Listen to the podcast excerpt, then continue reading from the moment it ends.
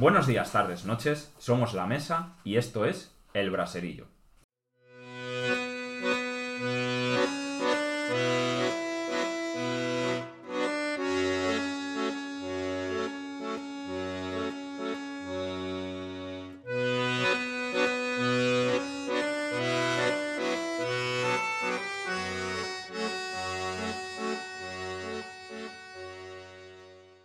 Hola a todo el mundo, mi nombre es Aitor y estamos aquí de vuelta con un nuevo episodio del Braserillo.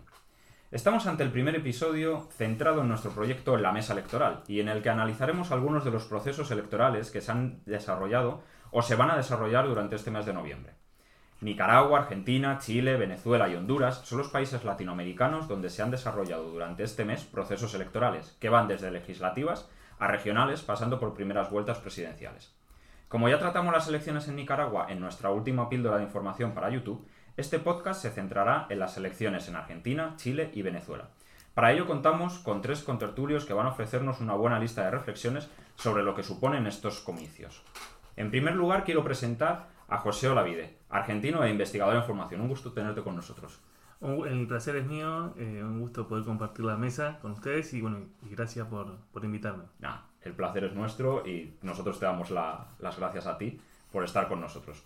A continuación tenemos un viejo conocido, él es Felipe Orellana, historiador económico que ya tuvimos con nosotros en el episodio anterior, así que un placer tenerte de nuevo. Muchas gracias, Héctor. Buenos días a todos y un gusto estar nuevamente en el Braserillo. El gusto es nuestro. Por último, os presentamos a Carlos Castro, politólogo venezolano al que damos nuestra más cálida bienvenida. Muchas gracias, de verdad encantado de estar con ustedes. El placer siempre, siempre, siempre es nuestro. Sabemos que nos ha quedado un plantel un poco patriarcal, pero bueno, lo vamos a ir mejorando en, en próximos episodios. Para organizar un poco este capítulo, vamos a seguir un orden estrictamente cronológico a la hora de analizar los resultados electorales. Primero hablaremos de las legislativas de Argentina, pasaremos a la primera vuelta de las presidenciales chilenas y acabaremos con las departamentales venezolanas. Así que sin más dilación, vamos a ello. Los resultados en Argentina arrojan una situación muy poco agradable para el gobierno de Alberto Fernández. Si bien ha conseguido mejorar sus resultados en las primarias y mantener la mayoría en el Congreso, se le ha escapado el control del Senado. Esto puede hacer que la acción legislativa del gobierno se vea en serias dificultades. Eh, ya lanzo eh, pregunta aquí a la mesa. ¿Cómo interpretamos estos datos y cuáles pueden ser los escenarios a futuro? Empezamos con, José, con, nuestro argentino de, cabecera. Bueno, Aitor, bueno, en primer lugar creo que podemos definir las elecciones en Argentina con, un resultado y múltiples lecturas. Eh, depende la fuerza política eh, que uno analice o, observe, eh, tanto el, día de las elecciones como sí, también la semana posterior postelectoral, vemos que, que todas han tenido un gran esfuerzo por intentar cuadrar dentro del concepto de ganador. Entonces eso nos lleva a la reflexión, nos exige pensar, ver los números en detenimiento, ¿por qué? Porque cada fuerza se ha sentido victoriosa, se ha sentido ganadora eh, luego de una elección. Pareciera que hay algo que no está funcionando o puede realmente que sea, que sea así. Es una elección legislativa, no es una elección presidencial, hay un sistema que determina cuántas cuántas bancas cada, partido conserva, pierde o gana en el, en el Congreso y, bueno, y eso es lo que desde mi punto de vista hay que, hay que poner el, foco. Eh, si, te parece algunos números o lo dejamos para, sí, sí, para ir para algunos números, perfecto. en primer lugar, creo hay, hay dos grandes lecturas. Por un lado, si pensamos en una elección en términos de cantidad de votos a nivel nacional, estamos hablando de que el oficialismo, el Frente de Todo, ha tenido unos resultados desfavorables, eh, en donde Juntos por el Cambio, que es la, fuerza opositora más, más fuerte, ha tenido una gran performance en, los votos obtenidos, en, tanto en diputados como en senadores, ha superado el 40% Juntos por el Cambio y el Frente de Todos ha, obtenido alrededor del 33% en diputados y 27% en senadores. Realmente es, es, amplia la diferencia. Eh, pensando este análisis, lo que sirve y tiene su importancia es pensando de cara al 2023. de cara a las presidenciales, estos números estarían arrojando que el oficialismo no puede conservar el Ejecutivo. Pero hay que ser realista y pensarlo a estas elecciones como elecciones legislativas. Entonces ahí cambia totalmente el análisis que uno pueda hacer y ahí lo que tenemos que poner el foco es en cuántas bancas o escaños eh, se pusieron en juego cada partido y por el otro lado cómo han quedado compuestas las cámaras. Que hasta los últimos días, luego del recuento definitivo, han ido variando. O sea, no es que algo que ya estaba definido, en los últimos días ha ido cambiando rápidamente decir que el Frente de Todos en, en, senadores, que es aquí donde tú mencionabas en la mm. introducción, ha puesto 15 bancas en juego y perdió 6. en cambio, Junto por el Cambio puso 9 bancas en juego y ganó 14. Eh, lo cual, para Junto por el Cambio, es muy positivo y muy bueno. Pero vamos a ver el impacto negativo que esto tuvo en el Frente de Todos. Quedó a, solo dos bancas, la mayoría perdió la mayoría en el Senado, pero quedó a solo dos bancas. O sea que esto exigirá al frente de todos algún tipo de, de, de, acuerdos, de arreglos, de, sesión con, las bancas, con seis bancas que son de otros partidos, sacando estos dos fuertes frentes. Eh, y ese es el escenario. Perdió la mayoría, pero quedó a dos de, obtenerla. Así que, le, eh, ayuda a mantener cierta tranquilidad, por así decirlo. Exacto, exacto. Con lo cual, luego de las pasos que había, que había pasado, hmm. bueno, todo, eh, tal vez ellos lo que toman es no perdimos demasiado, no perdimos tanto. Podríamos haber perdido más y perdimos solo esto. Sí, tampoco estamos tan mal. Eh, claro, esa es un poco la lectura que hace el Frente Patriota, por eso también se muestra eh, eh, celebrando, digamos. Eh. Y en diputado pasa algo similar. también el, el Frente de Todos puso en juego 15, perdió 6. Y Juntos por el Cambio puso en juego 9 bancas y ganó 14. Nuevamente vemos ahí algo mismo. muy mismo, mismo análisis. pero bueno, en conclusión, el, el Frente de Todos quedó, no quedó como la mayoría, pero sí quedó como la primer minoría. Es decir, está a tan solo, eh, son 129 diputados para obtener la, mayoría y tener el, quórum necesario, y ha quedado con 118. Y el, y el Frente, perdón, Juntos por el Cambio con 116. Así que también está muy peleado y todo dependerá de las de la capacidad de, acuerdo, capacidad que, de acuerdo que tenga cada, cada uno dentro del, del Congreso. Bueno, y el dato interesante en, en, la Cámara de Diputados es que se ha sumado una nueva fuerza política, que, que es los libertarios, el movimiento libertario, en manos de, de Javier Milei, en manos de, de Esper, que sobre todo han tenido un caudal de voto nuevo, pero importante, en la provincia de Buenos Aires y en la ciudad de Buenos Aires. Sí, es, es eh, ya, ya, intentaremos luego eh, hablar un poco más de este eh, auge de lo que podemos llamar libertarios e incluso extrema derecha, ya cuando tratemos el tema de cast en, en Chile, pero que va también aquí que ni, que ni al pelo, porque en, un principio yo creo que nadie se pensaba que, pudiesen eh, conseguir tanto voto en, en, un feudo tradicional del, del, kirchnerismo como puede ser eh, Buenos Aires. Eh, vamos a pasar a ver qué nos cuenta Felipe, eh, cuál es su visión y cuál es su análisis de estas elecciones eh, argentinas. Así que cuando quieras, Felipe. Gracias, Editor. Me parece muy interesante lo que comentaba José, eh, muy bien fundamentado. Yo me surge una duda, sí. No conozco mucho acerca de la realidad política argentina, no soy un experto, obviamente. Pero quisiera preguntarle si cree él o si siente la sociedad argentina que el cristianismo está perdiendo contacto con la realidad o digamos es una, una farsa, es marketing, eh, saben que lo que han perdido, saben cuál es su situación electoral actual, pero quieren dar la imagen de, fortaleza, la imagen de que aún mantienen el control y que los apoyan, o simplemente es que están un poco ya, eh, digamos, entrando en una fase de, eh, de, pérdida de contacto con los electores. ¿Qué opinas tú, José? Bueno, creo que lo que tú dices, Felipe, es cierto y, mm, se puede ver en mayor medida con, en lo que fueron los resultados de las primarias, en donde eh, la población argentina le, dio realmente la espalda al gobierno dio la sensación y por lo que uno también puede frecuentar, yo particularmente eh, estuve, estuve eh, ahí, en el mismo territorio, y realmente lo que, lo que se observa es eso, un gobierno, por un lado, que intenta eh, llevar las, cosas a su manera, a su forma, y por otro lado, una sociedad que está en serios problemas. Una sociedad que le está haciendo muy difícil afrontar las circunstancias eh, del día a día, en donde no hay estabilidad económica, donde cada vez que uno va a un mercado a comprar una, leche o un producto de primera necesidad, no sabe qué precio va a tener, no hay una referencia de precio. Entonces, claro, eso en el día a día eh, impacta en, la vida cotidiana de la familia y de los argentinos. Y lo que parece ser o lo que muestra el gobierno es no estar atento a eso.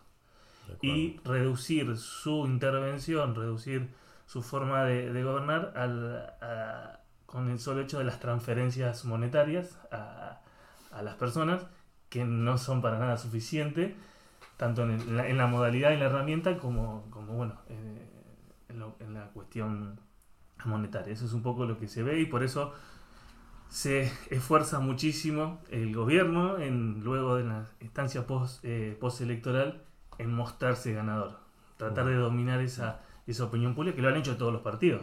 Todos han, han hecho ese esfuerzo por mostrarse ganadores, pero bueno, luego está el análisis que uno puede hacer detrás. Claro, claro, claro. Sí, al final que mm, Argentina ya viene de una eh, de una larga eh, tradición de crisis eh, económica, entonces, pues, claro, al final yo creo que todas las elecciones argentinas tienen un poco ese foco ahí puesto en la gestión económica y pesa mucho más que, cualquier otro tipo de, argumentación. No sé si Carlos tiene alguna pregunta, algún comentario, alguna reflexión mm. o, está ya deseando hablar de Venezuela. No, una de las cosas que a mí me pareció interesante es que, a ver, pareciera que en Argentina se estuviese aplicando esa intencionalidad de voto castigo, ¿no? Ok, estás complicándome el entorno económico, tengo precario poder adquisitivo, eh, he desechado a Macri por acudir al Fondo Monetario Internacional y veo la opción de una inversión social, un cambio, porque era como que el típico discurso, discurso del kirchnerismo de, de afuera estas políticas de derecha que han, han socavado la dignidad de la persona y cómo es posible que hayan frecuentado o, pedido crédito al Fondo Monetario Internacional justo cuando inclusive después de las elecciones uno de los temas sobre la mesa del, de, del kirchnerismo es ver cómo solventan la deuda con el Fondo Monetario Internacional y ver cómo solventan su propio déficit fiscal, ¿no? Y es como que algo, algunos datos que estaba viendo de, de, un foro de inversión extranjera es que a medida que del 2018 hasta el 2020 estamos presentando una caída de inversión extranjera aproximadamente del 56% de, en Argentina principalmente. Y estoy sacando esto de, de, de Santander Trade principalmente. En el 2018 tenía una entrada de 11.873 millones, en el 2019 6.663 millones y ya para el 2020 4.123 millones. Entonces es como que es imposible que el tema económico no esté sobre la mesa. No y digas, tengo precario el poder adquisitivo, amigo. Y creo que una de las cosas que se evidenció en las primarias fue esa. Eh, cosa que probablemente el, hombre, el presidente, que no, no, se daba cuenta, ¿no? De, ok, nosotros eh, tenemos estos, estos, estas provincias peronistas muy buenas, eh, leales, pero lo cierto es que en, política probablemente cuando toca el bolsillo ya se complica. Sí, sí, sí, desde luego que, desde luego que sí. Eh, ¿Quieres eh, responder? Eh, ¿Hay alguna otra pregunta? ¿cómo, ¿cómo, lo veis? La mesa tiene algo más que comentar. Vale, Carlos, muchas gracias por, por, tu, por tu intervención. no sé si quieres que te haga yo una, una, pequeña pregunta y ya comentas todo a la vez o sí, para adelante, pues venga al final es eh, la, sensación, al menos la sensación que nos llega desde fuera, es eh, que, el oficialismo ha perdido. Aunque, es, eh, aunque por los datos que nos has estado comentando antes es verdad que pueden alegar, bueno, no ha sido para tanto, así que tampoco hemos perdido tanto, así que podemos decir que hemos ganado algo. Eh, esas sensaciones que han perdido, ¿va a rodar alguna cabeza? Y sobre todo, ¿va a seguir Cristina Fernández de Kirchner en la vicepresidencia? Eh, que al final puede ser la, la, figura más desgastada de, de, todo, de todo el gobierno, o es un peso pesado tan, tan fuerte que, que no se van a atrever a moverla y van a rodar otras cabezas. Bueno, a ver, cuántas preguntas juntas, eh? pero bueno, creo que la última la dejamos para justamente para cerrar, que es eh, creo que la que un poco más, más picante. Pero con respecto a lo primero, eh, evidentemente el gobierno ha perdido, es la sensación que, que, ha quedado. Eh, lo que daba yo al principio eran los números, porque en lo formal, en, bueno, daba las implicancias en la Cámara de Senadores, en la Cámara de Diputados, pero sabe muy bien el gobierno y fue consciente después de estas elecciones que hay, hay una sociedad que no está conforme con, con su forma de gestionar, con su forma de, de gobernar y, hacia dónde está llevando el país. Eso está claro, eso es lo que se ve desde afuera y no está errado. Y bueno, y lo que se espera es que en esto quedan dos años más de, gestión y lo que espera eh, la sociedad es que, bueno, mejorar desde lo económico, desde la seguridad jurídica, que mencionabas también, Carlos, eh, que es muy importante para que las inversiones sigan, para que sigan eh, la, producción, el empleo, pero particularmente, si me preguntas, yo creo que lo que tenemos que dejar de pensar los argentinos es en, en las próximas elecciones. Eh, hace muchos años que venimos pensando en las próximas elecciones, los esfuerzos se dirigen a las próximas elecciones y no existe un plan eh, o una política de Estado a largo plazo donde todos, independientemente sea del frente de todos, de Juntos por el Cambio, se pongan de acuerdo y definan por qué las, nuevas generaciones, los niños de 1 a 5 años, de 5 a 10 años, están creciendo, están insertándose en esta sociedad y no se puede estar pensando en las próximas elecciones sin tener un marco global de hacia dónde quiere ir Argentina en, las próximas décadas. Me parece que ahí está el punto, es necesario dejar de pensar en las próximas elecciones y pensar pensar a, mediano y largo plazo. Un plan de país. Y, un plan de país, sin, sin descuidar el presente, si, pero siempre hay que, hay que pensar en, un plan de país. Hmm. Y para cerrar, lo último que me preguntaba, ¿cuál va a ser el papel de Cristina? ayer eh, o antes de ayer eh, ha, hecho una nueva carta que es su nueva o es su metodología que nos tiene acostumbrado y entre todas esas frases que, que ha hecho ha dicho la lapicera la tiene el presidente siempre la tuvo con lo cual se refería al acuerdo con el FMI y de alguna manera muestra que está en manos del presidente eh, firmar, lo cual es cierto. Lo que pasa es que hay que ver si la dirección de la lapicera la tiene el presidente o no. Eso es lo que se discute y no se termina de, ver, de visualizar eh, en este gobierno que, que siempre aparece, siempre está y, y, todos saben que la fuerza política está compuesta por una gran parte del kirchnerismo, cuya líder es Cristina. Claro. Sí, sí, ese, ese elefante en la habitación que, que, ahí está, pero nadie, todo el mundo finge que, que, no lo ve, pero ahí sigue. Vale, pues si, si os parece cerramos este apartado de, de Argentina y damos el, el, salto a Chile. Que Chile yo creo que al final ha sido un poco la, la, gran sorpresa de estos, de estos tres comicios que estamos analizando. No tanto por quienes han pasado la segunda vuelta, que más o menos se sabía que iban a ser Boric el candidato de la izquierda, y Cast, el candidato de la, de la ultraderecha o de la extrema derecha, sino porque Cast ha, ganado estas, esta primera vuelta, eh, que, eso sí que ha podido sorprender un poco, un poco más a, la gente.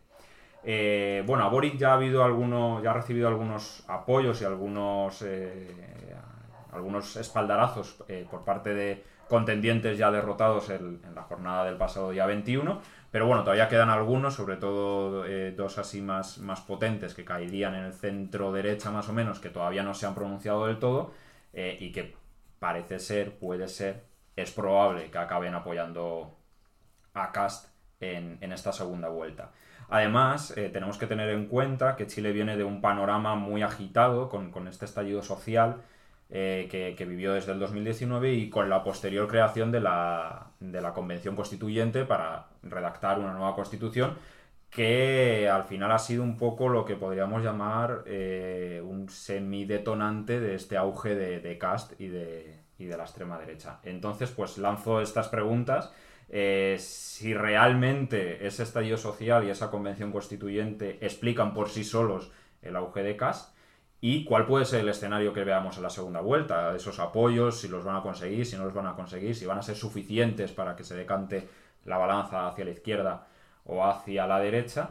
Y, nada, empezamos con, Felipe y, ya vamos siguiendo la misma dinámica de antes con, Argentina. Vale, muchas gracias, Hitor. Mira, antes, antes de comenzar quiero responder brevemente a tu pregunta, después podemos profundizar más en eso. El estallido social y la Asamblea Constituyente eh, yo creo que explican casi por completo el triunfo de Cast, el triunfo de esta primera vuelta, porque si bien él eh, usa mucho los lugares comunes de la ultraderecha, como puede ser la migración, eh, el combate hacia las políticas de género, eh, hacia el feminismo, etcétera, etcétera, lo que realmente le dio, digamos, la fuerza de su voto, capitalizó muy bien el desorden posterior al estallido social, una vez que ya se pierde el control, digamos, que no, no está mal decirlo, en un momento el estallido social pierde el control, con muchas escenas de violencia, con muchas escenas de conflictividad, y gracias a eso Kass pudo apelar al miedo. El voto a Kass yo creo principalmente es un voto de miedo de la población. Mucha gente que jamás habría votado por él. Mucha gente que ni siquiera habría votado por la derecha probablemente. Pero que en la situación actual, en el contexto que se ve de inseguridad, de violencia, eh, de la posibilidad de refundación de Chile, que no a todo el mundo le parece una opción atractiva, ese voto del miedo cobró mucha fuerza. Después volveremos a eso. Ahora quería repasar someramente los resultados, que son bastante interesantes, sobre todo porque si los comparamos con el, plebiscito constituyente del 2020, las matemáticas como que se nos ponen un poco raras. ¿Por qué lo digo? Porque eh, de un total de participación muy similar, 2020 fue el 50,95% y el 2021 el 47,34%, de un total más o menos aproximado de 15 millones de personas habilitadas para votar. El 2020 ganó el apruebo constitución con un 78%. Sin embargo, Boric obtuvo eh, ahora en el 2021 solamente un 25%. Y a su vez el rechazo a constitución fue un 21% y ahora Cast, que tiene una opción indudablemente en contra de la constitución, obtuvo un 27%, lo que hay que sumar el 12% de Sichel, de la derecha tradicional, y eh, un 12% de Franco Parisi, que es una especie de centro-derecha, yo lo calificaría como muy cercano a Ciudadanos, que no se sabe para dónde van a ir esos votos. Entonces ya con esos tres simplemente tienes, tienes la mayoría. Entonces eso es bastante problemático. Ahora bien, me gustaría repasar eh, el programa de gobierno de José Antonio Cast. Me parece muy interesante porque eh, tiene una similitud muy clara con España. Bueno, son, es, firmante de la Carta de Madrid de, de Vox. Entonces, por narices van ahí muy, muy de la mano. Sí, sí. A pesar que tiene muchos lugares comunes, eh, sobre todo esto de venderse como una derecha alternativa, la alt-right de Estados Unidos, en contra de una derecha tradicional que, según Vox y según el Partido Republicano en Chile, ha traicionado sus principios. ¿Los traicionó de qué forma? Cuando la derecha comienza a moderar su discurso aquí en España después, del, después de las jornadas del 2015 y en Chile luego del estallido social, la derecha tiene que moderar un poco, digamos, para actualizarse, para no perder muchos votos, sobre todo el voto joven, y eso es considerado por la ultraderecha como una tradición. Ahora bien, eh, ¿cuáles son los fundamentos de Cast en su programa de gobierno? Yo creo que si los usáramos para Ayuso o para Santiago Pascal, podrían parecer lo mismo, que es libertad, orden, Estado de Derecho, propiedad privada y economía de libre mercado. Son los cimientos que, según él, eh, habrían posibilitado las mejores décadas de crecimiento de Chile. ¿Cuáles son los problemas actuales? Polarización, debilitamiento institucional y un estancamiento económico. ¿Y cuál sería la causa de estos problemas? No sería la estructura política, no sería un bajo desempeño económico. La causa de todos estos problemas son simplemente años de discurso y propaganda cultural. Es la llamada guerra cultural de la ultraderecha que se usa acá en Europa, que se usa en Estados Unidos y que se está usando en Chile y en Brasil, por supuesto. Entonces, Cast eh, no sería nada nuevo en este escenario regional. Eh, hay muchas cosas que son calcadas de Estados Unidos. De hecho, todos los referentes culturales en el manifiesto republicano al comienzo del programa son estadounidenses, estaba Milton Friedman, estaba Thomas Jefferson, etcétera, etcétera. No hay referentes europeos. A pesar de esa amistad que tiene personalmente con Santiago Abascal y la cercanía entre Vox y el Partido Republicano, no hay referentes conservadores europeos que los hay muchos, ni siquiera Margaret Thatcher. El mismo nombre, o sea, cuando Cast dice que eh, el problema de Chile es que está perdiendo eh, sus valores republicanos. Si uno llevara esto acá a la ultraderecha sería muy raro que lo pudieran defender. Sí. Claro, que España está perdiendo sus valores republicanos y por eso está girando hacia la izquierda. Pues no. sí, es, es complicado. Ahora bien, eh, lo que te decía, este voto que apela al miedo de la gente se basa no solo, muy hábilmente, no solo en lo que pasó después del estallido social, a pesar de que es su principal combustible, sino que los últimos 20 años de avances sociales de un- un- una dirección claramente progresista, que se ven como el enemigo y se ven como los, eh, digamos, los fundamentos de todo lo que está mal ahora. Y claro, de todo esto habría causado una serie de síntomas actuales que serían, por ejemplo, intolerancia y animadversión hacia el prójimo con base a sus principios morales y éticos, castigo progresivo a la propiedad, persecución del éxito personal, fomento de un Estado interventor, identificación de enemigos irreductibles como son la empresa privada y el sistema de mercado, protesta violenta y vandalismo, etcétera, etcétera, etcétera. Ahora bien, lo que se pretende hacer, yo creo muy claramente, es un retroceso. Esté uno de acuerdo o no con las políticas de los últimos 20 años, lo que propone Kass es un retroceso político similar al que ha sucedido en Brasil con Bolsonaro y al que intentó hacer Trump en Estados Unidos, mm, no con demasiado éxito creo yo, porque las instituciones son mucho más fuertes y la sociedad civil también. Y lo que propone hacer Vox en España quizás. Entonces, desde ese punto de vista, eh, creo que mucha gente, como se dice coloquialmente, votó con asco. Votó con asco porque eh, no están de acuerdo con la propuesta de Cast, pero no están dispuestos a someterse a la lotería que podría significar una refundación de Chile. En ese sentido, el programa de gobierno de Boric, del, del Pacto a Prueba de Dignidad, que sorprendentemente tuvo muy bajo apoyo en estas elecciones, lo que propone es eso, una refundación política, social y económica. Una refundación de las policías, eh, del pacto del medio ambiente, la relación con los pueblos indígenas, con el feminismo, con los niños, con los adolescentes. Es un, un pacto muy ambicioso de eh, reestructuración completa del país. Y a pesar de que eso puede tener muchas propuestas valiosas, sobre todo lo que está relacionado con el estado de bienestar, genera mucho miedo en la población, sobre todo los votantes mayores. Entonces, si pudiéramos analizar que no tenemos un voto por edad, yo creo que se vería claramente en los votantes de más de 40 o 50 años eh, una deriva hacia Cast, incluso cuando ha sido gente que históricamente ha votado a la concertación, por ejemplo.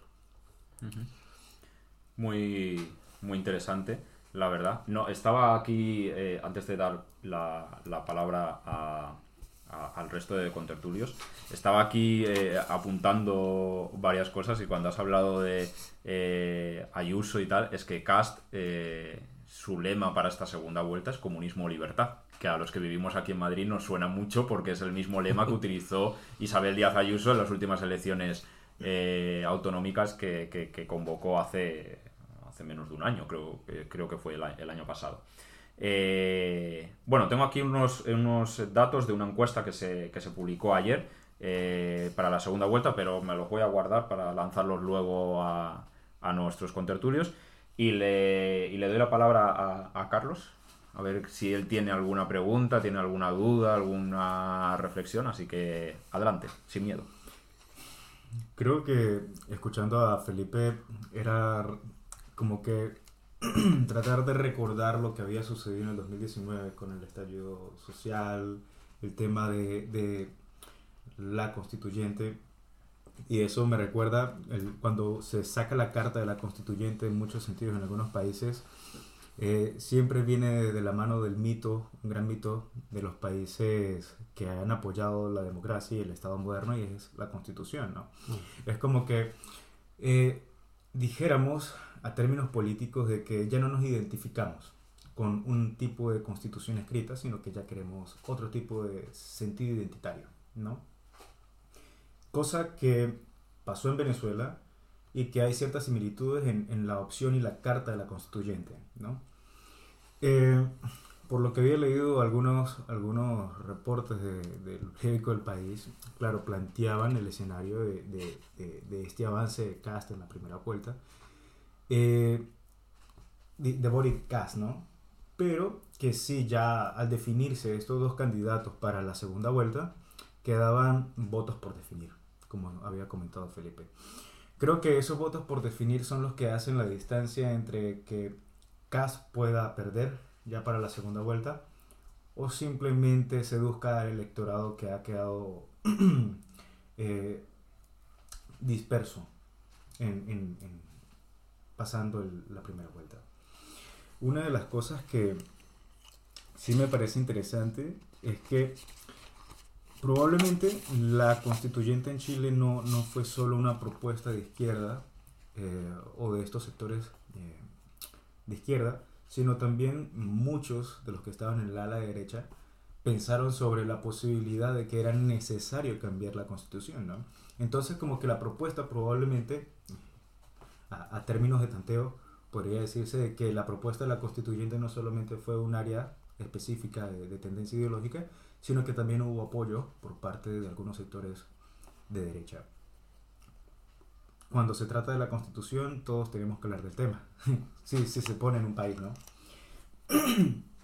Pero sí, eh, no sé hasta qué punto realmente el escenario eh, con, con, este tema de que quedan aún votos por definir pueda favorecer a Caso a Boric.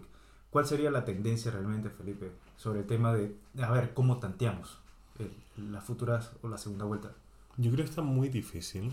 Eh, lo que están haciendo ahora los dos candidatos es moderar un poco el discurso, porque se dieron cuenta que los votos a definir están al centro. Centro izquierda, centro derecha, entonces están los dos como desacelerando un poco las propuestas, a ver si captan a esa gente, claro. Entonces la gente que está asustada porque la deriva de Kass puede ser de una ultraderecha casi fascista, eh, para que quede más tranquila, y la gente que pensaba que Boric puede ser una, una izquierda bolivariana, mm. para calmarlos también. Sí, las encuestas yo creo que van a estar muy, muy eh, digamos, muy peleadas, no creo que sea un resultado definitivo, y va a haber que esperar simplemente la segunda vuelta. Ahora, lo que yo quería comentar, lo que me como contaba Carlos de la Constitución, que sí, yo creo que se ha utilizado como especie de fórmula mágica, un pensamiento muy decimonónico, en el sentido que si tú cambias la constitución de un país vas, a tener de alguna forma mágicamente ciudadanos más virtuosos también. Que es así, si tu país tiene una corrupción estructural, hay una cultura, digamos, de corrupción a todo nivel, que cambies la constitución no va a cambiar eso, tenés que cambiar la población. Entonces yo creo que la constitución puede ser una herramienta valiosa en el caso de Chile, sobre todo a nivel simbólico, porque el principal problema de la constitución de 1980 era su legitimidad haber sido aprobada en dictadura con un plebiscito, un referéndum de dudosa, digamos, validez, siempre tuvo, digamos, ese, como ese vicio de origen, mm. ese problema. Ahora bien, eh, yo creo que sirvió sobre todo para eso, para calmar de alguna forma el estallido social, para calmar eh, esa como casi insurrección que se veía venir y, digamos, devolver el, el asunto de la, de la transformación social a causas institucionales. Entonces no va a ser una revolución, no va a ser una revuelta, va a ser un cambio, pero a través de las instituciones, que es como tiene que ser. Y, supondría que, dado que ganara Cast o Boric, influyera en el tema de la redacción de la Constitución en Chile actualmente? No, porque Lo que, la Constitución la va a llevar a cabo mm. la redacción de la Asamblea Constituyente, que ha tenido también muchos problemas, yo creo por eso se ha visto esta deriva Cast, porque desde que inició sus labores eh, ha dejado mucho que desear. Mm tanto por la forma de operar como por los constituyentes mismos. Eh, y la gente ha visto, digamos, peligrar un poco el orden. Y la principal propuesta de acá es siempre el orden. En primer lugar, eso, y luego todas sus propuestas, que mucha gente no puede estar, puede estar no de acuerdo con ellas, por ejemplo, la eliminación del matrimonio homosexual, etcétera, etcétera, pero como en primer lugar de esa lista va el orden, eh, van a votar igual por eso. Entonces, es, complejo. es complejo, desde luego. Eh, yo simplemente un apunte de, esta encuesta que había dicho que, teníamos por aquí. Es de la encuestadora activa, salió publicada en el 28 de noviembre, es decir, eh, ayer mismo, y daba en la segunda vuelta a Boric un 40,4%, a Cast un 24,5%, un no sabe a quién votar se le daba un 15,6% y un no votará por ninguno de los candidatos un 12,8%. Si lo confrontamos, vemos que Boric se lleva un buen pedacito de, de, voto, porque pasaría del 25,83 de la primera vuelta al 40,4, pero en cambio Cast pierde tres puntos, porque pasaría del 27,91 al 24,5. Eso lo veo problemático. Yo no veo a la gente de Sichel, que es un 12%, Claro, eso, no votando por Cast. eso era lo que yo iba a preguntar, porque la gente de Sichel es un 12,78% y la de Parisi un 12,80%. Mm. Y el no sabe y no votaría es que están prácticamente en ese margen de Sichel y Parisi. y Entonces, falta no sé, otro. También está Y- Yasna Proboste, la Proboste que de- eh, pasaban los votos, que Proboste eh, sacó un 11,60, eh, pasan, eh, porque ya ha dado su apoyo oficialmente a, a Boric. Que igual sí que pueden explicar, pues esa, ese- esa suma de los votos de Proboste puede explicar ese auge de Boric. Pero aún así, a mí me, me resultaba, me, llamaba bastante la atención eso. Primero, la caída de, de, Cast, que, que se va, eh, que, que pierde apoyos e incluso en el con, con los resultados de la primera vuelta y esa similitud entre eh, no sabe por quién votar eh, y no votará con lo- los porcentajes de, de Sichel y de Parisi y no sé te quería te quería comentar te quería preguntar si, si ese ese supuesto esa supuesta pérdida de votos de, de Cast puede puede explicarse con un ostras la hemos liado eh, hemos votado por, por, por este señor pensando que, que no iba a tener tanto éxito y no iba a tener tantas posibilidades para, para llegar a las presidenciales, pero ahora, o sea, las presidenciales a la presidencia, pero ahora tenemos a un candidato muy firme, con mucho apoyo, que, que va de cabeza a, a- a ganar la, la presidencia y que recordemos que es un señor que en su, que en su eh, programa electoral lleva a retirar la, eh, cualquier tipo de ayuda pública a, a madres eh, solteras, por ejemplo. Eh, y que haya podido haber gente que haya dicho, jodo, he votado en primera vuelta por este señor, pero es que igual estoy dando demasiado, demasiado apoyo, igual el juego no tiene tanta gracia. No sé, como que... Es que yo creo que que- está tan polarizado eh, que es difícil que haya gente que se retracte de uno u otro bando. No lo veo, porque es, es casi a muerte, digamos. O es mantener Chile, digamos, muy parecido a- al, al lema de Trump. Hacer Chile grande de nuevo o refundar Chile. Entonces son posiciones tan dicotómicas, tan contradictorias, que es poco probable que alguien que ya votó por una de esas se retracte, digamos. Porque no hay una opción moderada. Entonces yo creo que no, que los votos, que la gente que votó por uno u otro va a votar por el mismo en Claro, la segunda claro. vuelta. Bueno, habrá que ir viendo cómo va, según vayan saliendo más eh, encuestas, cómo van yendo. No sé si hay alguna intervención más. Eh, me, me niegan por aquí con la, con la cabeza todos. Eh, desde luego que, que- que- que este auge de, de cast eh, preocupa y, llama un poco la atención porque ahora que vemos un Bolsonaro de capa caída, un Trump que ha perdido las elecciones, eh, un, un Vox que, aquí en España en las encuestas, pues poquito a poco, pasito a paso, décima a décima, cada vez va escalando un poquito más. Eh, unas presidenciales en, en Francia eh, el año que viene que, que van camino a, a ser un- una pelea entre Le Pen y Zemmour, entre el mal y el más mal. Eh, eh, y, y luego, bueno, tenemos el, el escenario de, de Ah, Colombia, que es... añadir algo a propósito de lo que mencionaba, que sería un error también ver estas elecciones, sobre todo la de Chile, eh, como un fenómeno solamente chileno. Una Claro, a especie eso era lo de que hecho, iba, La que- apelación de, la, de la derecha en Chile siempre ha sido culpar a una clásicas conspiraciones comunistas internacionales, en este caso desde Venezuela, que controla todo, desde la gente que se manifiesta en la calle eh, hasta los programas de gobierno, digamos, de los candidatos de izquierda. Entonces, y el caso de la derecha también, o sea, Cast obviamente bebe de la influencia de Bolsonaro, de Vox, de Trump, eso es innegable. Sin ellos no podía existir, porque una opción política como la actual, hace 10 años en Chile, habría sido completamente, digamos, residual, con un 5% o menos quizás. Entonces es, es un escenario internacional complejo de polarización, en que la derecha está siendo, digamos, eh, cooptada por sectores de ultraderecha que se están llevando sus votantes porque representan, digamos, la derecha auténtica frente a la derecha tradicional que por casos de corrupción, de nepotismo, lo usual, eh, digamos, ha traicionado a sus electores y mucha gente lo siente de esa forma.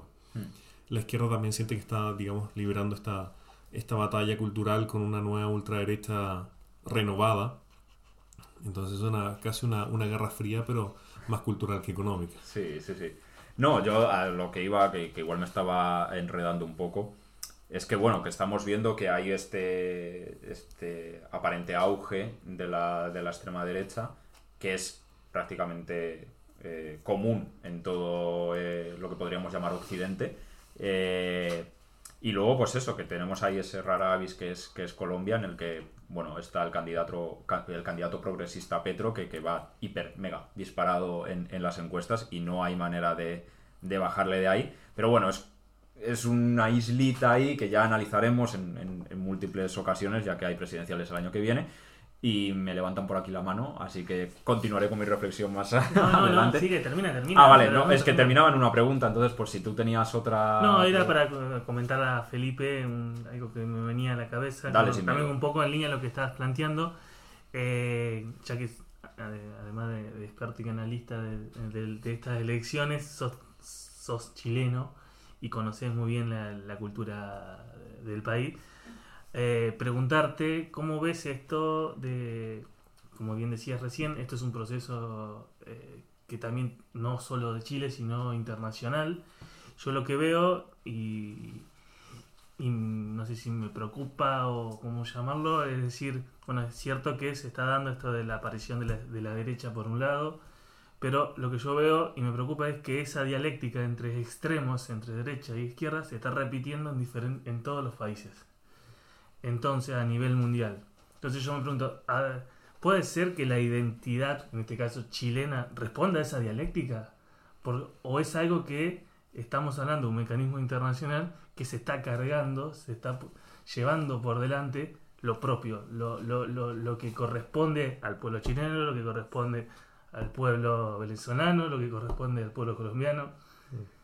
Ese, ese es mi miedo. ¿Cómo lo ves tú en Chile? ¿Esta dialéctica entre unos y otros corresponde a la esencia del chileno? A ver, yo creo que en el caso de Chile en particular, en la- el centro, que en este caso podría ser el Partido Demócrata Cristiano, ya venía en crisis hace dos décadas. Entonces, claro, esta polarización internacional llegó justo en un momento en el que el centro estaba en crisis. Y eso reforzó quizás aún más la polarización porque no tenías un, sector moderado, digamos, que sirviera de eje o de estabilizador de toda esta situación. Claro que, y en Chile en particular, eh, el centro ha perdido mucha fuerza porque se considera como una opción casi cobarde, como el, el amarillo.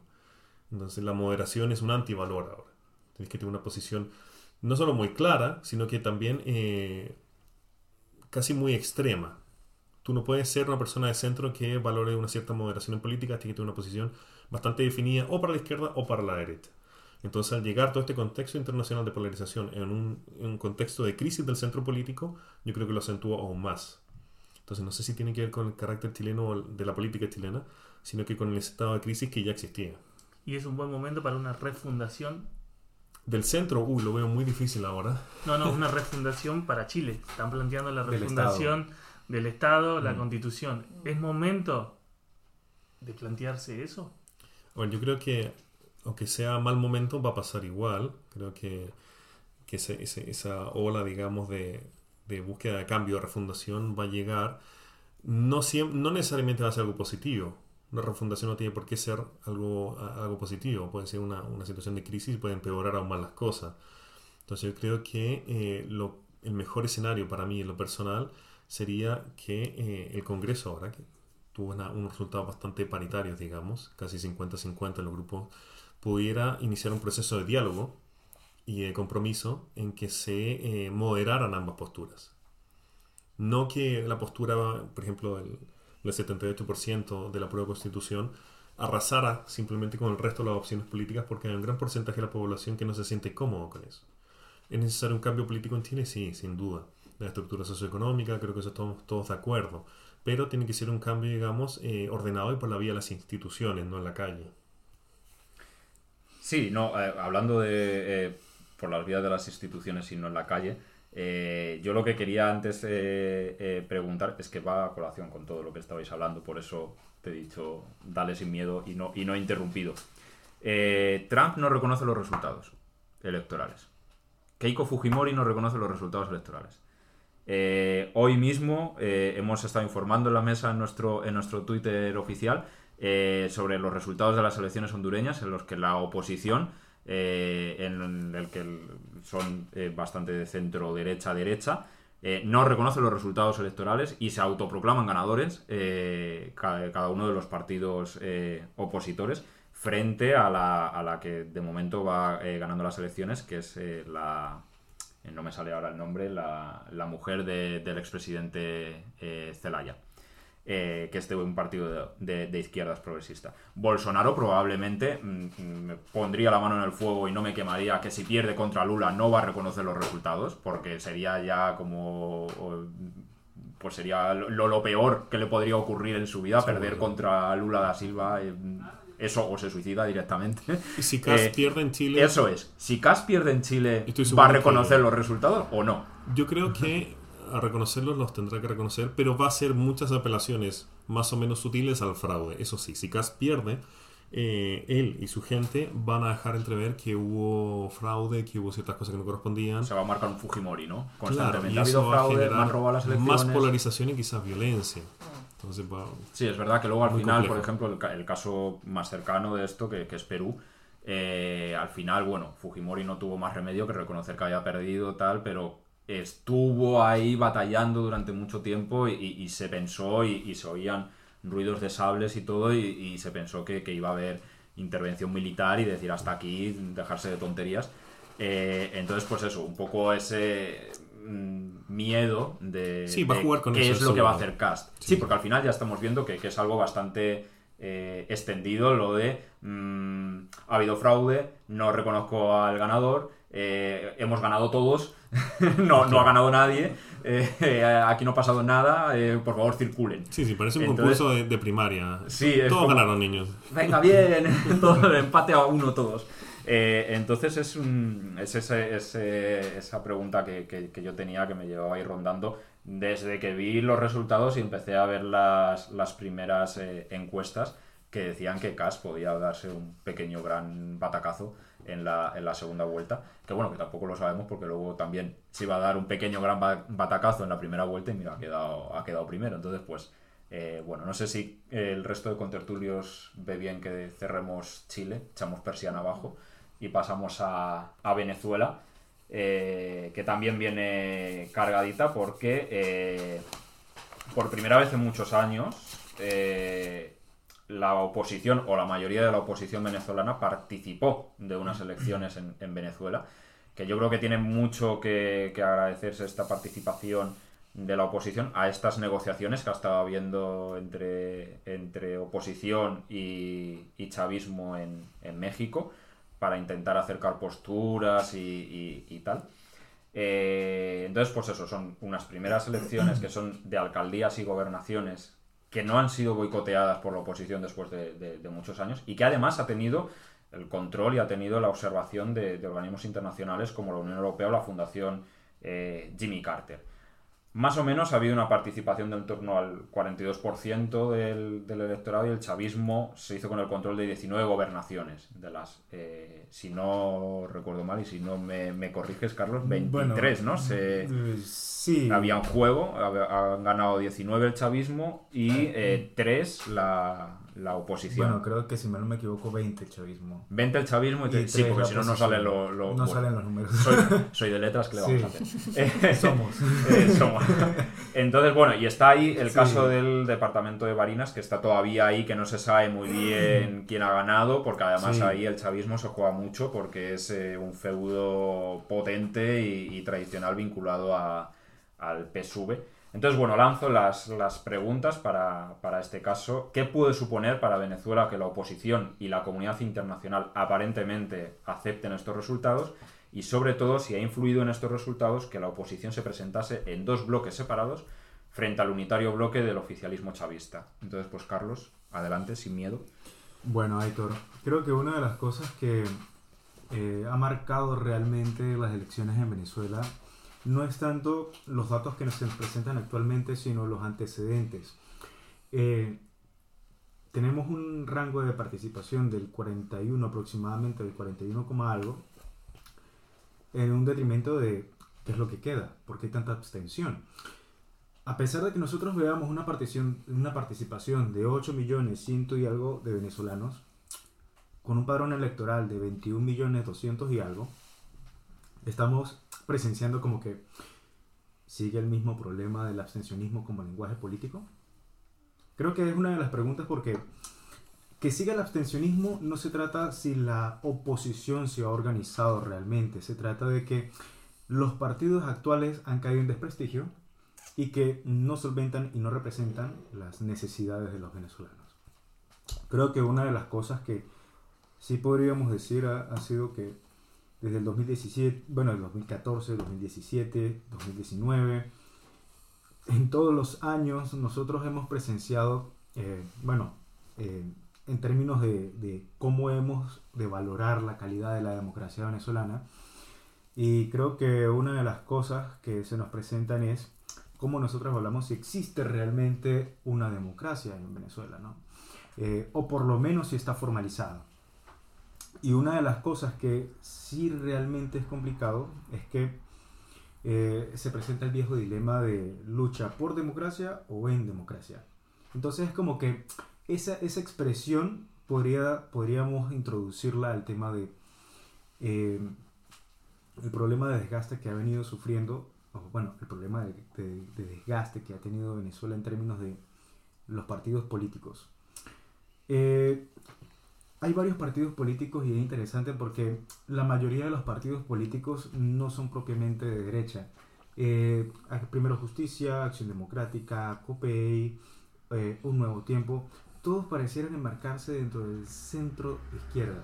Inclusive Acción Democrática, que es uno de los partidos políticos más viejos, al igual que COPEI, pareciera que en algún momento con el discurso chavista, en algún, en algún periodo de tiempo, se le dijera la derecha y lo cierto es que, por ejemplo, en el caso de Acción Democrática está inscrito en la Internacional Socialista. Entonces, es, es como que eh, el viejo dilema de que tu socialismo es malo, pero mi socialismo podría ser mejor, ¿no? Entonces, a, a este caso, nosotros vamos de que probablemente dentro, dentro de, de, este espectro de partidos, el único que se ha visto dentro del rango de derecha, eh, en términos de centro derecha, ha sido un movimiento que hasta el día de hoy todavía seguimos con un amanecer ahí veremos, que es el de 20 Venezuela, que está a cargo de María Corina Machado. Tenemos una serie de actores políticos dentro del país que no han logrado concertar, ¿no? Creo que una de las cosas que plantea el filósofo Byung-Chul Han en la, desaparición, en, la, en la desaparición de los rituales es que la política se trata de la razón y la mediación, ¿no? Nosotros muchas veces hemos como que desvalorizado el tema de la política porque siempre la relacionamos con la corrupción, siempre la relacionamos con con problemas de que eh, no sirve la política. Eh, no, es que no se ha usado la política realmente para solventar los problemas reales de la sociedad, que se trata de una reflexión y una buena mediación. Eso desde el punto de vista de lo que piensa Byung-Chul Han. ¿no? Ahora, eh, ¿qué podemos suponer de Venezuela en la oposición si llegasen a reconocerse estos resultados? Bueno, tenemos que unos 20 estados dentro del país eh, los ha ganado el chavismo y apenas unos 3 estados los ha ganado la oposición. Incluso sería introducirnos a por qué, y es uno de los estados lo que yo soy, yo, yo soy, ¿no? Eh, ¿Por qué siendo un estado tan opositor terminó ganando el chavismo? ¿no? Y resulta que en los comicios pasados de gobernadores y eh, de gobernaciones, eh, un problema. El problema fue que al parecer el gobierno sentía que se le estaban saliendo las cosas de las manos. Y ante, para frenar eh, el peso político en el estado de cada uno de estos partidos opositores, decidió figurar una idea que fue la del protectorado. Colocar un protector de Estado por parte del chavismo con el fin de vigilar que la oposición haga su trabajo de gobernar, ¿no? Entonces es como que te quita el peso que debería ser el tema de la, de la de, del gobernar en tu estado. y eso que nosotros nos constituimos en la, según nuestra constitución, somos un estado federal descentralizado, ¿no? Ahora, llegar a este punto es ver probablemente que en nuestro estado, eh, en el estado Táchira, eh, muchos de mis compañeros me decían, oye, mira, eh, creo que una de las cosas, a pesar de que esté Lady Gómez, que era una de las candidatas por la oposición, eh, nosotros necesitamos alguien que gobierne, lamentablemente. Ya vamos al espectro del realismo político, de más allá de lo que nosotros queramos, necesitamos a alguien que de verdad pueda hacer algo, no que no le bajen recursos, que en el tema presupuestario no decía el gobierno no darle recursos, necesitamos que alguien que le dé recursos y que haga algo en el Estado. ¿no? Entonces probablemente eh, tal vez eh, ese 41% fue eh, aparte de la dispersión que hubo de, votos, porque la, la, oposición no pudo lograr un frente unitario, como decía Aitor en algún sentido, pues hemos pecado. ¿no? Aparte de que nosotros tenemos varios años con el tema del abstencionismo y el boicot hacia la estructura del gobierno con el tema de, del sistema electoral, es por el tema del reconocimiento. Y es que el abstencionismo es un lenguaje político totalmente válido dentro de un sistema. El problema realmente viene de la gestión del abstencionismo. Si no sabes gestionar tu abstencionismo, el lenguaje político queda en nada cuando tratas de que influya dentro del sistema. Entonces es como, ¿cuáles son las medidas que nosotros buscaríamos para lograr que nuestro abstencionismo tenga peso dentro del sistema político venezolano? Y es que no hemos dado respuesta a esa pregunta. Bueno, no han dado respuesta a esa pregunta los dirigentes políticos del país. Esto enmarcándolo dentro de los partidos opositores, ¿no? Eh, si han influido los resultados de la oposición en presentarse dos bloques separados frente al unitario, divide y vencerás, ¿no? En, este caso es, casi, casi, casi interesante porque... Sí, porque recordaba, perdona que te, interrumpa, estaba ahora acordándome que eh, leyendo los resultados eh, había un montón de, de, de, gobernaciones donde si tú juntabas los resultados de los dos bloques de oposición, ganaban de calle al chavismo. Pero como han ido por separado, ha ganado el chavismo. Entonces es, eso que, tú decías de, dividir y vencerás, que al final eh, le, ha acabado beneficiando y le ha acabado saliendo muy muy bien al, oficialismo, al, gobierno. Es que, a ver, tenemos intereses, bueno, en el sistema de partidos venezolanos, eh, principalmente aquellos que están contra el gobierno o contra, contra, contra ese sistema de tipo de gobierno, pareciera de que los intereses de esa, de, del espectro de la oposición son totalmente disímiles y pareciera como que, oye, al fin y al cabo nos volvemos a encontrar y no logramos entrar en acuerdos. Y es por el tema de los intereses del partido. Eh, hubo un momento donde la Mesa de la Unidad Democrática funcionó con el fin de, dar respuesta a la falta de unidad en Venezuela a términos de oposición, pero eh, pareciera que los intereses volvían, y no por parte tal vez de los partidos, sino por parte de los actores políticos. De los actores políticos más influyentes, ¿no? Como Capriles Radonsky, María Corina Machado, eh, Henry Ramos Alú. Eh, podríamos seguir contando los actores políticos dentro de Venezuela que trataron de llevar sus intereses a un plano de quién puede sacar mejor porción de este tema, ¿no? Y una de las cosas es que nosotros estamos familiarizados con el quiero decir un criollismo, si se me permite, el despelote. Eh, eh, eh, me encanta porque eso, eso, eso, eso como que trae dentro del tema de que nosotros no hemos superado un, discurso político y un lenguaje político de altura. Uno civilizado que se plantee de cara a un sistema democrático realmente consolidado. Incluso si tú tratas de luchar contra un sistema o contra un gobierno que no plantea acciones democráticas, una de las acciones básicas sería actuar de la forma más democrática posible, ¿no? Y la más política. De hecho, creo que una de las cosas de cómo definiría el futuro gobierno en Venezuela sería de cómo salimos de esta. Porque recuerdo en algún momento, el 30 un 30 de abril, cuando se dio el golpe en Venezuela, una intentona donde salieron los militares, se liberó eh, Leopoldo López, mm. yo inmediatamente comencé a decir y dije, esto es un golpe. Y si es un golpe, tengo que revisar cuáles son las lealtades que se han configurado. Y en ese momento, en Venezuela y todo, casi que todos los países latinoamericanos tenemos un problema con el estamento militar. Y es que todos pareciera que hemos heredado el tema del caudillismo, en términos de su organización, ¿no? Pareciera que las lealtades vienen por pirámide. Entonces el general obligatoriamente no dirige a la tropa, dirige al que está inmediatamente por debajo de él en términos de jerarquía.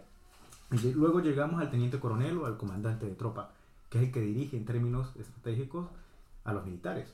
Entonces, venimos a un tema donde ni siquiera, y me da risa, para generar un golpe de Estado fueron realmente inteligentes.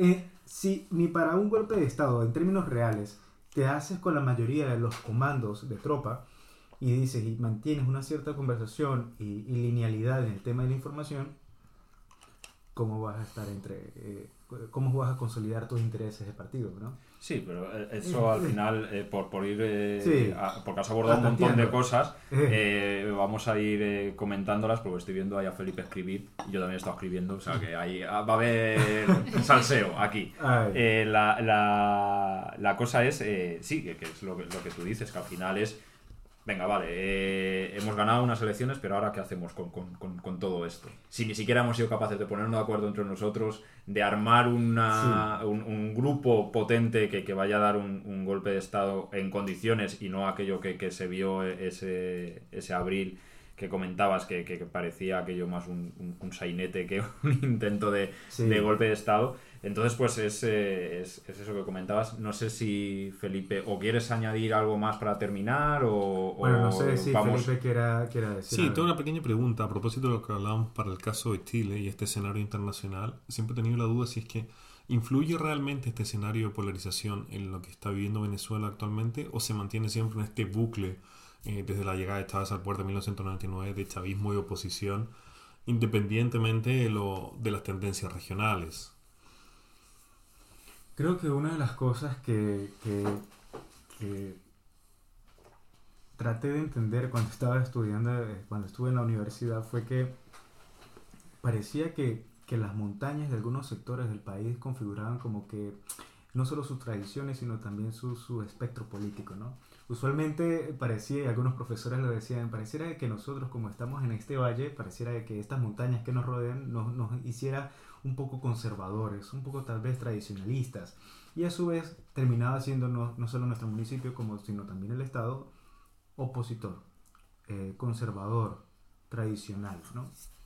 Pero más allá de, esto, eh, el, personaje que supone Chávez en algún momento fue como el alto al, al- al discurso democrático que había tratado de levantarse desde 1961 aproximadamente. Nuestro proyecto democrático duró muy poco, unos treinta y tantos, tal unos cuarenta y tantos años. Y todo esto por, por el viejo tema de que en nuestros países latinoamericanos, cuando se intentó de que los civiles estuvieran en la cosa pública, los militares trataban de decir, no, también queremos entrar. Y entró, en nuestro caso. Una de las cosas es que probablemente la lógica del cuartel se haya manifestado en, en- en los temas de la administración pública.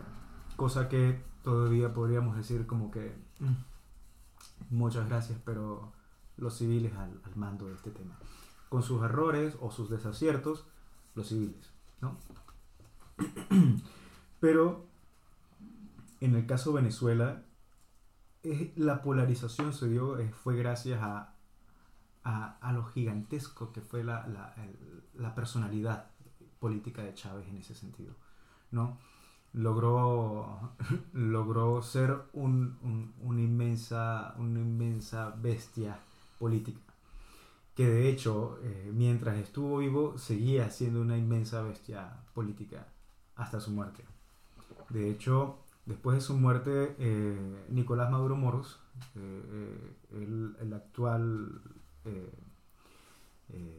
la actual persona que dirige el Ejecutivo Nacional, eh, trató de afianzarse sobre un discurso de, de, eh, hijo de Chávez o eh, se avalaba eh, en el tema de que fue Chávez quien lo eligió eh, y se planteó el legado de Chávez, ¿no? El tema de las misiones, las inversiones sociales y todo este tema como que logró traer al, al, al, al- chavismo de nuevo en, en- en la, la, la, en la escena política en el 2013, que es donde asume Nicolás. El tema es realmente que aún a pesar de que haya muerto esta figura y solamente quedara aquella persona que intentó eh, imitar esa figura y no valió por mucho, me parece increíble que eh, aún la oposición no diera respuestas válidas. La respuesta válida fue en el Congreso, o bueno, en las legislativas, pero aún así entró en desacato la, la Asamblea Nacional Constituyente, bueno, la Asamblea Nacional en ese momento. Y comienza el tema de las contrapartes, que en algún momento Sí, conversé. La estrategia Guaidó. La, la estrategia Guaidó, la estrategia Luis Ortega Díaz, la estrategia, la estrategia de luchar. Si no puedes hacerlo en términos vinculantes, que tú puedas realmente tener un peso interno, hazlo simbólico. Entonces entra eh, el artículo 2 y, eh, 250, 310 de la Constitución aproximadamente, que plantea que un vacío de poder, pues bueno, el presidente del Congreso Nacional puede asumir eh, la presidencia en funciones. Pero Sí, pero no se daba un vacío de poder real. Ahí es donde quizá falló todo- toda esa estrategia, el, el intentar decir eh, o el intentar vender de cara al exterior. Hay un vacío legal, hay uy, un vacío legal, un vacío de poder.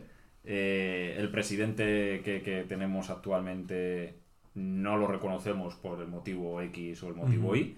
Entonces tiene que ser presidente el- el- el presidente de la Asamblea Nacional. sí, Pero eso, eso lo puedes hacer cuando realmente ese, ese vacío de poder existe. Cuando tienes un presidente que está mandando y, y que está gobernando y que está, aunque no lo reconozcan eh, numerosos países eh, a nivel internacional, eh, mm, por ejemplo, las embajadas oficiales siguen estando controladas por, por, el, por el gobierno de Maduro, porque al final es, es el chavismo el que, el que tiene el, el, el poder efectivo, pues claro, ahí, ahí es donde ya empieza a, a- a- a irse todo un poco de madre. Si tú justificas tu accionar en no tenemos un presidente, pero mm, leñe, y, y este señor entonces qué es, aunque no te guste, este señor qué es.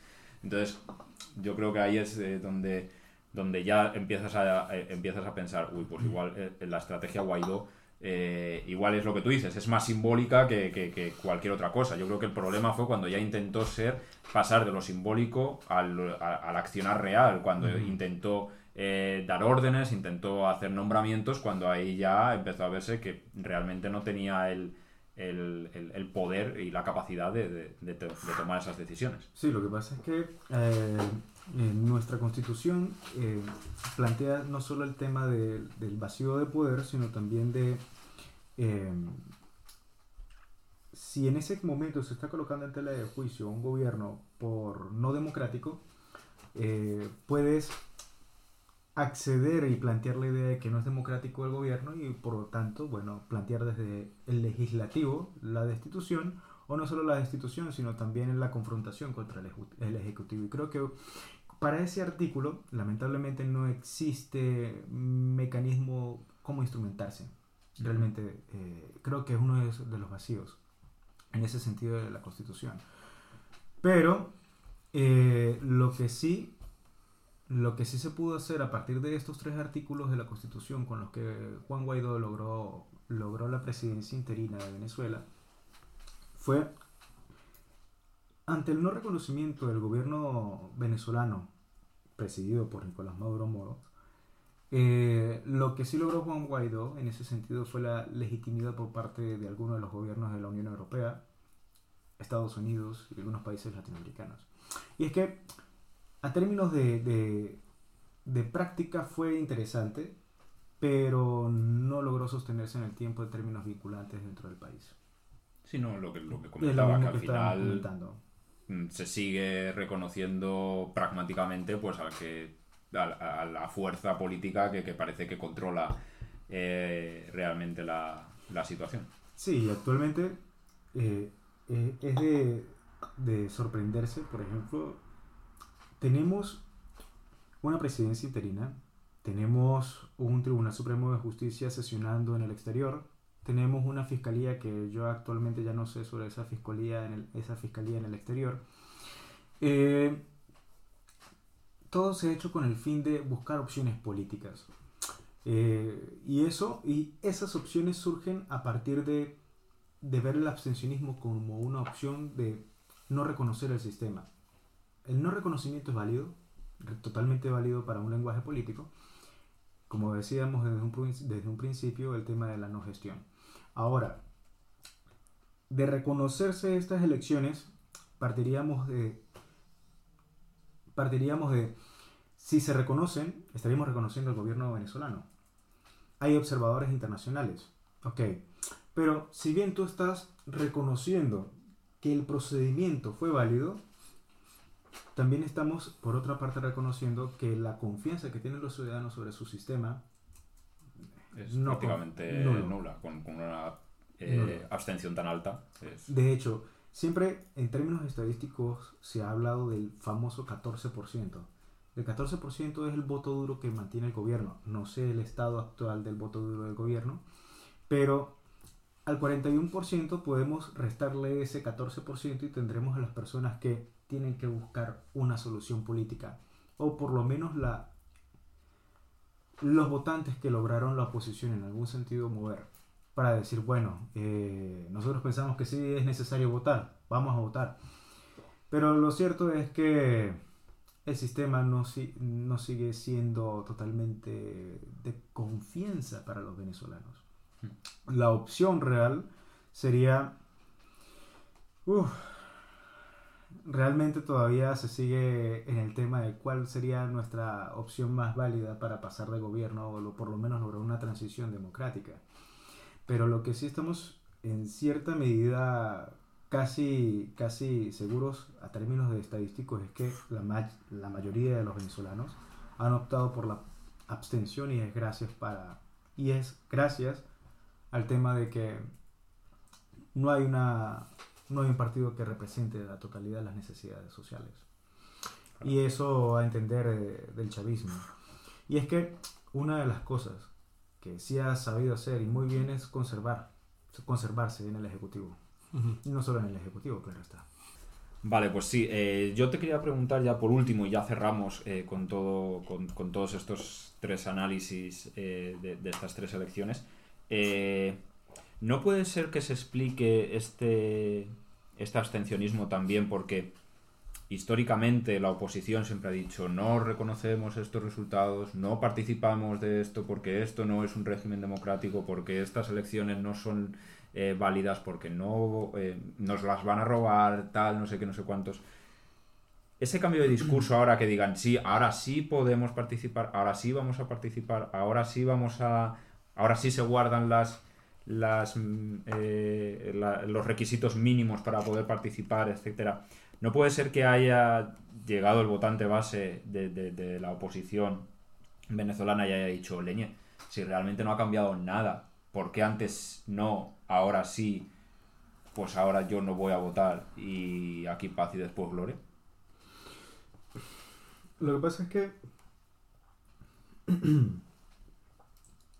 nosotros tenemos como que una, una particularidad y eso creo que ya lo veníamos resaltando con el tema de las elecciones en Chile, las elecciones en Argentina, de, de como que casi instintivamente cuando, cuando el contrario gana, decir, no las reconozco, ¿no? En el caso venezolano eh, hay antecedentes en el que el sistema no ha proporcionado el debido proceso para estas elecciones, o bueno, para la gran mayoría de elecciones, donde si una sociedad o sus ciudadanos no confían en el procedimiento y en el mismo sistema electoral, ¿qué queda? Porque si bien nosotros partimos de la teoría jovesiana, donde era soberano sí y solo sí, aseguraba la seguridad de los integrantes de esa organización, bueno, en estos términos es, reconocido como legítimo sí y solo sí, acentúas una estructura de confianza, por lo menos, ¿no? En ese sentido. De aceptarlas actualmente y reconocer estas elecciones, ¿quiénes estarían reconociendo estas elecciones? El 41%. Eh, a menoscabo de cuál porcentaje se quedó eh, en abstención, ¿no? Entonces siempre estaríamos hablando de que el reconocimiento de estas elecciones no las estaría dando por lo menos y ni siquiera un 80% de la- del padrón electoral de aquellos votantes que, que- están llamados a, a votar, ¿no? Ahora, en ese caso tú podrías restarle, como estábamos hablando hace un momento, el, el 14% de voto duro del chavismo y tener, por un lado, el reconocimiento del 14% del chavismo hacia su propio sistema, el resto de porcentaje a los gobernadores que hayan quedado como electos, pero sí es una posición desventajosa en términos de eh, no se han logrado los, los objetivos. Eh, en cierta medida re- reproduzco eh, un discurso de Chávez en algún momento del 92, ¿no? pero más allá de, por afinidad es por nuestra cultura. Eh, actualmente es de reconocerse este, este sistema, bueno, tendría que reconocerse también el, el que no hay una aceptabilidad realmente, a pesar de que hayan observadores internacionales, a pesar de que tengamos una serie de observadores de distintos países, el venezolano con, estas, con, estos, con estos números ha dicho, bueno, a pesar de que haya observadores, estoy descontento con el sistema que hay actualmente. aparte con los partidos, no me representan. Necesito una estructura de confianza válida, certificada, que yo pueda decir, ok, puedo ir a votar. Aparte necesitas una estructura de, de partido que te permita a ti decir, ok, ha capitalizado mi voto. Y tenemos ya un desgaste increíble de los partidos políticos venezolanos. Hasta hoy el desgaste es prácticamente lo que ha cosechado con estos datos. Claro. Yo tengo una pregunta para... Sí, miedo. sí, miedo. Para, que estamos fuera, que, estamos, que no, no, conocemos la realidad de Venezuela, te pregunto sobre ese 14%, sobre ese voto duro de, de Maduro. ¿Cómo lo definirías? ¿Cómo definís el perfil del, que, del votante, del venezolano que vota a Maduro? Bueno, creo que una de las cosas que ha logrado el, el Estado venezolano es lograr esa capacidad clientelar de sus ciudadanos, ¿no? A partir de las percepciones de, de divisas a, a, partir del petróleo, ¿no? Hemos estado acostumbrados a, a esa estructura de distribución de las divisas de petróleo, ¿no? que bien se podrían referir a inversiones sociales en términos de eh, misiones, las típicas y las famosas misiones que se, hacía, eh, se hace con, en correlación con el Estado cubano, donde traes a médicos, tú llevas petróleo y tú intercambias médicos por petróleo. Genial. En ese sentido, repasamos que el perfil precisamente de este voto duro está realmente relacionado con un rango de personas que perciben estas misiones sociales como un tema de, de estar en manos de la, oposición al gobierno, desaparecerían las misiones sociales y las políticas de inversión social. ¿no? Es como que algo que dan por sentado. Si nosotros perdemos en este proceso la revolución, eh, se nos va a quitar estas misiones sociales, se nos va a quitar la inversión, entonces es como que el perfil de aquellas personas radica principalmente en qué tan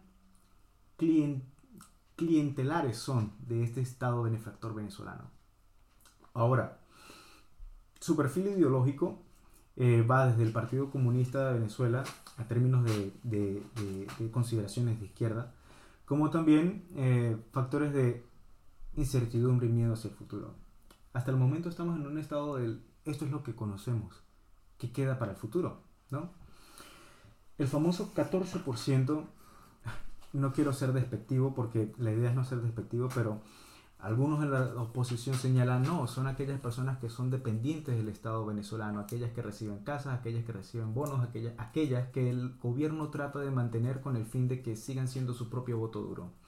Que no es una táctica del todo descabellada de un gobierno, mantener de forma clientelar a un cierto porcentaje de población como en algún momento Chávez lo logró o lo trató de hacer con su, utilizando la estructura del Estado con el fin de mantener clientelares, mantener, mantener de forma clientelar a los ciudadanos, ¿no?